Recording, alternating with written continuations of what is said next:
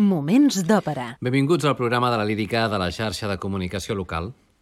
Avui volem proposar-vos un títol d'Antonio Vivaldi, compositor sobretot conegut per les seves obres instrumentals, malgrat haver compost més de 50 òperes. Avui, Ottone in Vila.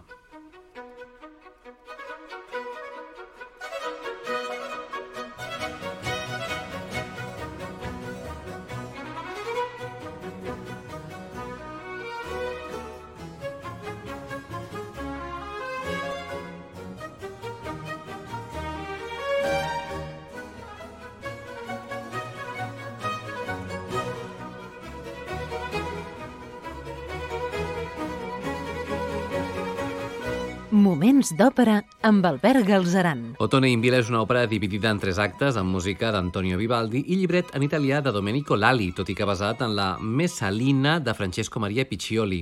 Van estrenar-la al Teatro delle Garzerie de Vicenza el 17 de maig de 1713. Pel que fa als personatges principals que intervenen en aquest títol, Cleonila és la cortesana favorita d'Otone, paper aquest per soprano. Otone és l'emperador romà, paper aquest interpretat per una mezzo-soprano. Caio Silio és un cortesà amant de Cleonila, abans promès amb Túlia. Un paper, eh, tot i ser un paper masculí, l'interpreta una soprano. Deccio és el conseller d'Otone, paper aquest interpretat per tenor. I Túlia és una noble, abans promesa amb Caio, que es disfressa d'Ostilio, un escuder, i que la interpreta una soprano. Antoni Vivaldi va ser un compositor i violinista venecià. Fill d'un modest violinista, va estudiar carrera eclesiàstica per poder accedir als estudis musicals. Quan va ser ordenat sacerdot, era l'any 1703, va obtenir el permís per no haver d'exercir com a tal i dedicar-se a la didàctica de la música a l'orfenat anomenat Hospedale de la Pietà, de Venècia, on tenia més de 100 alumnes, alumnes en va, femenines, eren noies, que tocaven quasi tots els instruments musicals de l'època. A aquest conjunt va dedicar un gran nombre de peces musicals, especialment concerts. Als 35 anys d'edat i estimulat per les òperes de model napolità va, que arribaven a Venècia, va dedicar-se a conèixer el gènere teatral. La seva primera òpera va ser Ottone in Vila, de l'any 1713. Es tracta encara d'una obra de poca envergadura i va ser estrenada a un petit teatre de Vicenza, potser per evitar la fama negativa d'un possible fracàs. Però l'òpera va ser un gran èxit i Vivaldi va iniciar una carrera en la que se li atribueixen com a mínim 45 òperes, tot i que hi ha fonts que asseguren que són més i que poden arribar més enllà de les 50. Ottone in Vila és una òpera de petites dimensions, tan sols són necessaris 5 cantants i no els 8 de la Messalina original. No hi ha cor, eh, de fet, el cor final és interpretat pels propis cantants, cosa que, d'altra banda, no era tan estranya a les òperes italianes de l'època, sense elaborats efectes escènics i amb una orquestra més aviat modesta i, per tant, més econòmica, esclar. En el repartiment de l'estrena trobem que el paper de Caio Silo va ser encarnat per un castrat, Bartolomeo Bartoli, mentre que el d'Otone va ser per una contral, Diana Vinco. Això no era cap sorpresa per al públic de l'època, que estava més que acostumat a les ambigüitats sexuals al damunt de l'escenari. Pel que fa a la forma, aquesta és la típica òpera barroca italiana, encapçalada per una sinfonia en tres moviments, allegro, larghetto, allegro, a la que segueix una alternança de recitatius que fan avançar l'acció i àries en les que normalment es reflexiona sobre el que acaba de succeir. Dit això, anem tot seguit a conèixer l'argument situant-nos, com sempre, a l'inici de l'acte primer.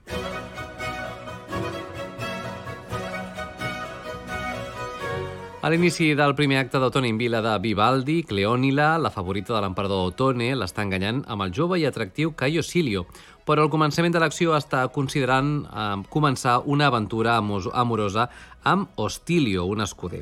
Aquest últim és en realitat Túlia, una noble dona que Caio va seduir i va abandonar anteriorment. Ens ho canten Cleònila i Caio, és a dir, Verónica Cangemi i Giulia Lesneva, respectivament, amb dues dirigides per Giovanni Antonini al capdavant de la formació El Giardino Armónico, una gravació aquesta de l'any 2010 de segell Naif, que ens acompanyarà, per cert, al llarg de tot el programa d'avui.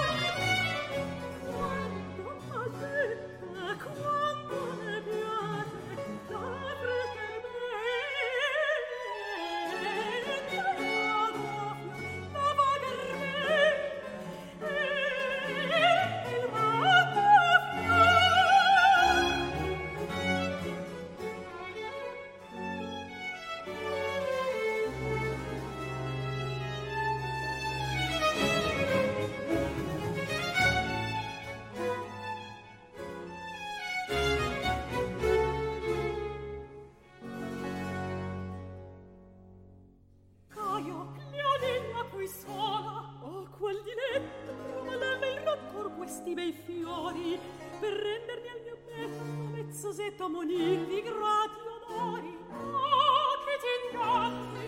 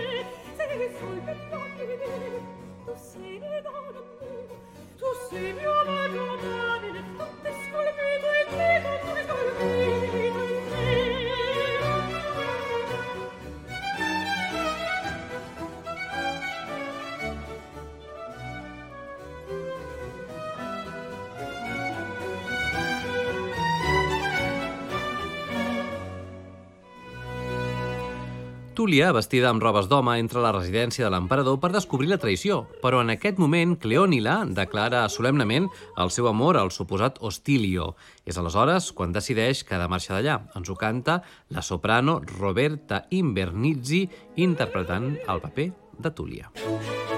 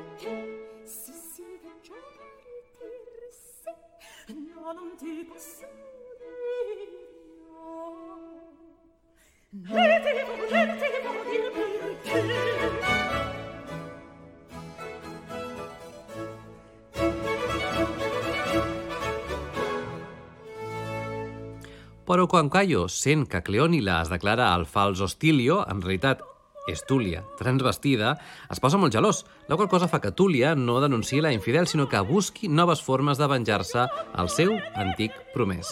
El gelós Caio és la soprano Júlia Letneva.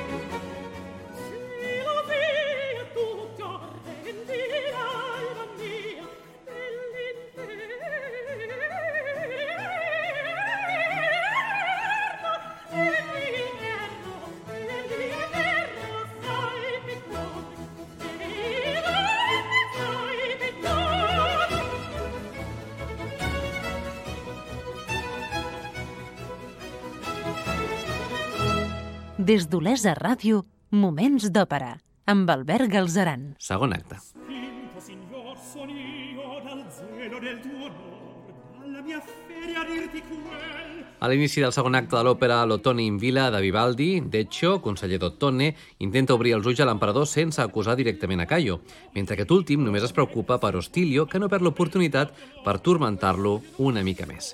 L'emperador expressa el seu desconcert en aquesta ària Come l'onda, interpretada per la contral Sònia Prina.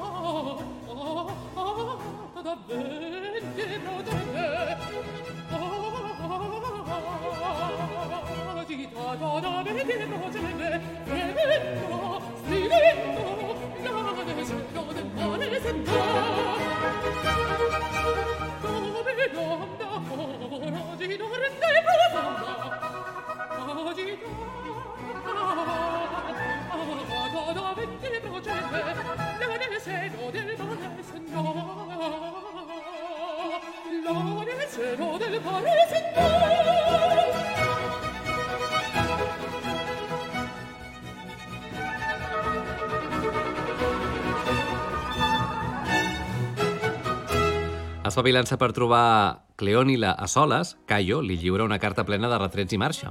Mentre Cleònila encara està llegint la carta, Otone apareix per sorpresa i la hi pren. Són de nou Cleònila, per tant, Verónica Cangemi, Caio, Júlia Letneva i Otone, Sònia Prina.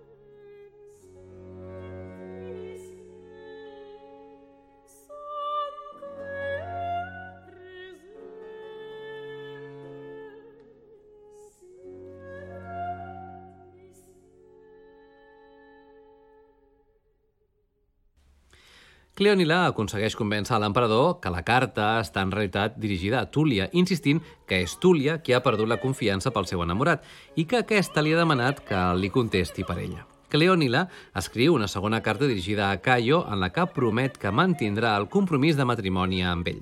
Cleònila és Verònica Càngemi, que es lamenta per la pobra fidelitat.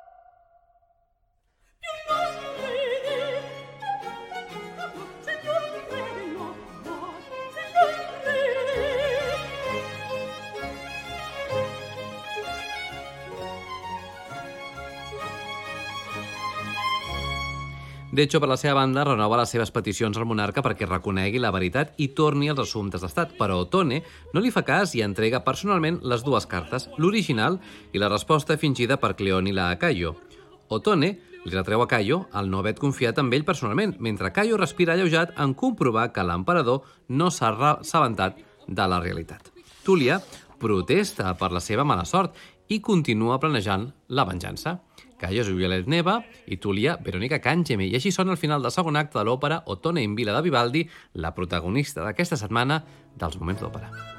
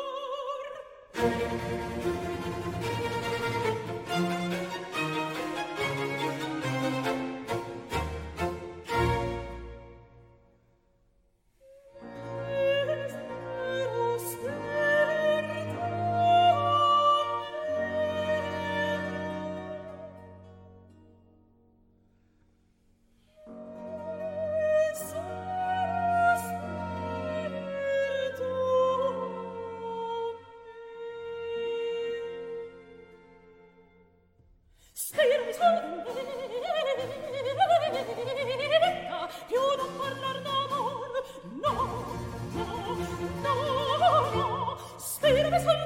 Signor, lasciami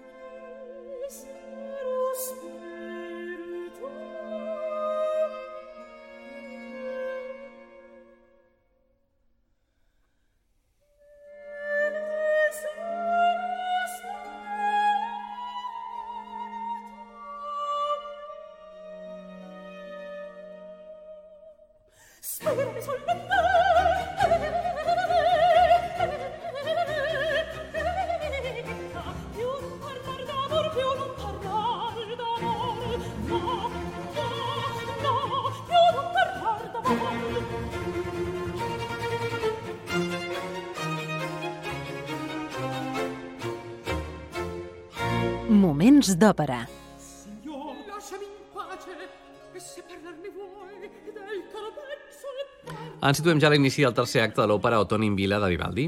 Mentre segueix enredat per la seva passió per Cleònila, Otone rebutja els consells de Deccio. És el tenor Topi Letipu l'encarregat de cantar-nos aquests consells. Abans, però, sentirem a Otone interpretat per Sonia Prina. tutto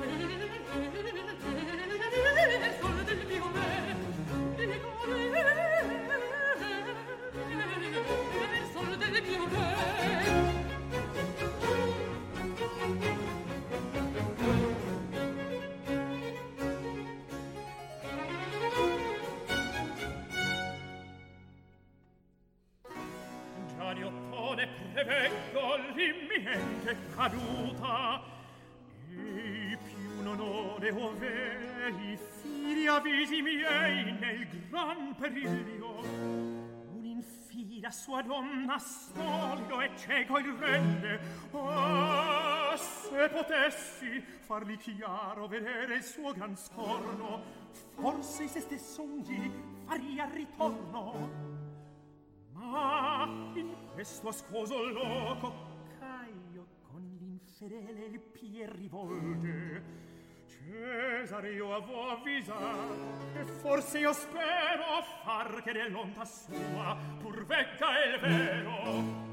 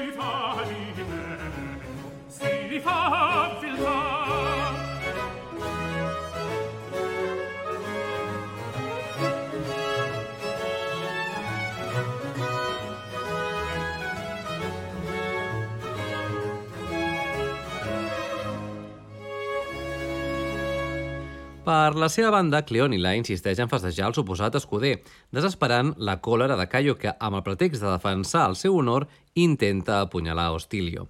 En la confusió que segueix a l'intent d'assassinat, les acusacions de traïció volen en totes direccions davant la mirada estupefacta de l'emperador. No obstant això, davant la revelació que Hostilio és en realitat una dona, Cleònila argueix que ho sabia des d'un primer moment i aconsegueix netejar el seu nom en un enfilall de mentides. Cleonila es la soprano Verónica Cangemi.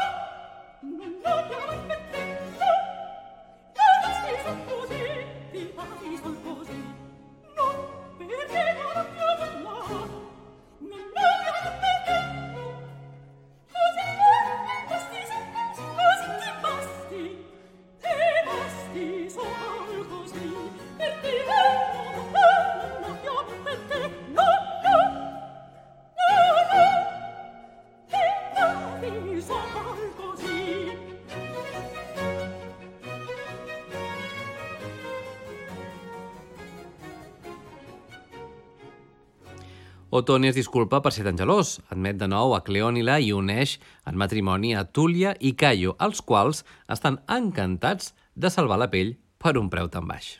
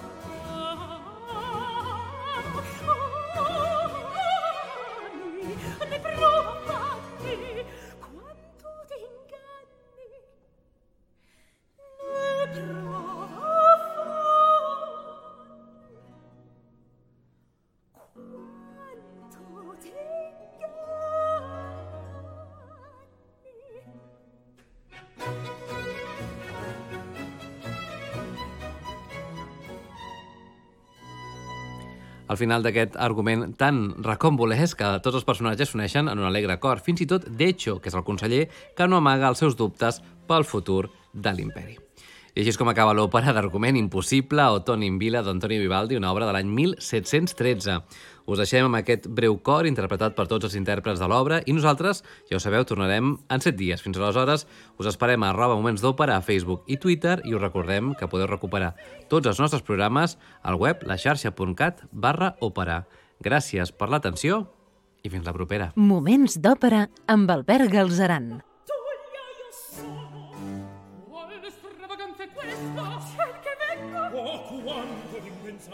Destino! Notizie assurde al mio scampo fedel. Apre le porte. Dunque, se tu gli sei, talza e di Caio consorte io vo che sì. E se pria testimò forse infedele, ma conosca il suo error. Ma come o donna nulla ridir che in vil manto sposa tu gli si stava. Intanto la strinsi che dolore